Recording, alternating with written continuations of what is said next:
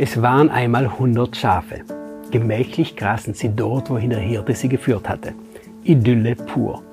Aber dann, eines haut ab, denn das Gras auf der anderen Seite sieht doch so viel grüner und saftiger aus. Immer weiter entfernt es sich von der Herde und dann muss es feststellen, ich habe mich verirrt. Jetzt bin ich verloren und allein. Das war's dann wohl. Und der Hirte wäre keiner, wenn er nicht merkt, dass plötzlich eines fehlt. Er sorgt sich und zieht los. Die 99 anderen, die lässt er zurück. Ein ganz schönes Risiko. Aber das eine Schaf ist es ihm wert. Er läuft und ruft und sucht, bis er es findet.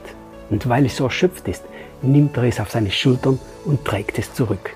Zurück in die Sicherheit. Okay, schöne Geschichte. Aber was hat das mit dir und mit mir zu tun?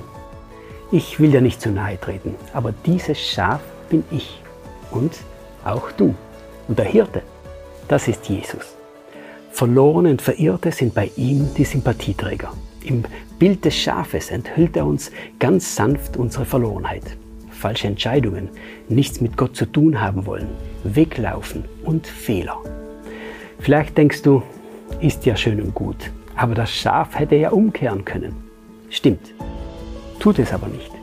Die Geschichte will uns zeigen, das Schaf wird bedienungslos gesucht, egal wie weit es weggelaufen ist.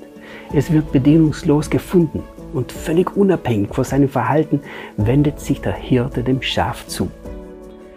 Ganz egal, wie weit wir uns verirrt haben, wie weit weg wir uns von Gott fühlen mögen. Jesus zeigt uns durch seinen Tod und seine Auferstehung, dass er uns unbedingt bei sich haben möchte. Er ist der Weg zurück in die Sicherheit, er liebt uns bedienungslos und er sucht uns bedienungslos. Wir müssen nicht erst perfekt sein, damit er sich uns zuwendet. Das ist ein wundervoller Hirte. So einen Hirten kann ich lieben. Du auch? Wenn du mehr wissen möchtest, dann melde dich doch gerne bei uns. Gerne kannst du die Geschichte auch selbst im Lukas-Evangelium nachlesen. Und wenn du keine Bibel hast, schicken wir dir gerne völlig unverbindlich eine kostenlose und gut verständliche Bibel zu. Vielen Dank, dass du dir den My Input Impuls angehört hast. Wenn du mehr wissen willst, geh auf unsere Website myinput.it oder folge uns auf YouTube, Facebook und Instagram.